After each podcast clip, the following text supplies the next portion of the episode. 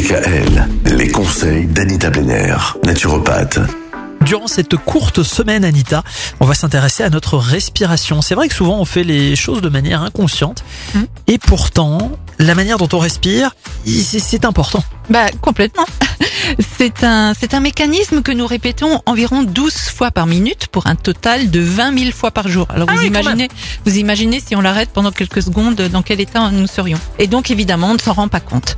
Alors par ailleurs, une différence de respiration entre les hommes et les femmes a été constatée lors d'une activité physique. Il semble que la plus petite taille des voies respiratoires chez la femme augmente le travail des muscles liés au système respiratoire. Donc par conséquent, la respiration à l'effort est plus fatigante chez la femme que chez l'homme.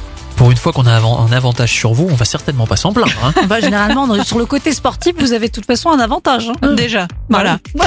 Euh, la respiration s'effectue par la bouche ou par le nez. Là, je ne vous apprends rien. Cependant, les experts recommandent de privilégier le nez car il agit comme un filtre et il empêche les plus grosses particules de polluants d'atteindre les poumons. Alors, on va déjà parler de la respiration complète aujourd'hui. De manière générale, elle s'utilise dans le cadre de la pratique du yoga. Parmi les nombreux bienfaits de la respiration complète, le plus important serait probablement le fait qu'elle équilibre l'énergie de la force vitale du corps. Donc d'après ces adeptes, ce serait d'ailleurs la clé pour favoriser la santé physique, psychologique, mais aussi spirituelle.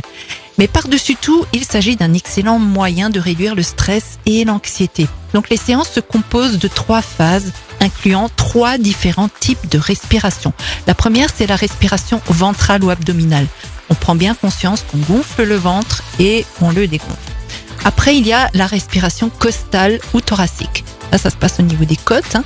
Mais le, le tout dans cette respiration complète, c'est de prendre conscience de ces, de Mhm. ces modes de respiration et de les alterner.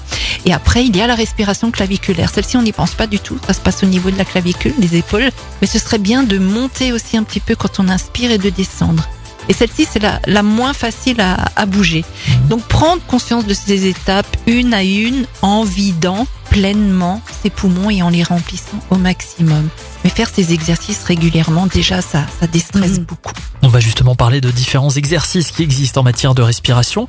Euh, Demain, par exemple, la respiration solaire et la respiration Je lunaire. sens que ça va être drôle. Je n'ai absolument jamais entendu parler de ça de ma vie. Pour l'un, tu respires que le jour, l'autre que la nuit. Ah, tu crois? Bon, ouais. Bonne idée. On devrait peut-être essayer. On reparle de tout ça demain à la même heure. À demain. Retrouvez l'ensemble des conseils de DKL sur notre site internet et l'ensemble des plateformes de podcast.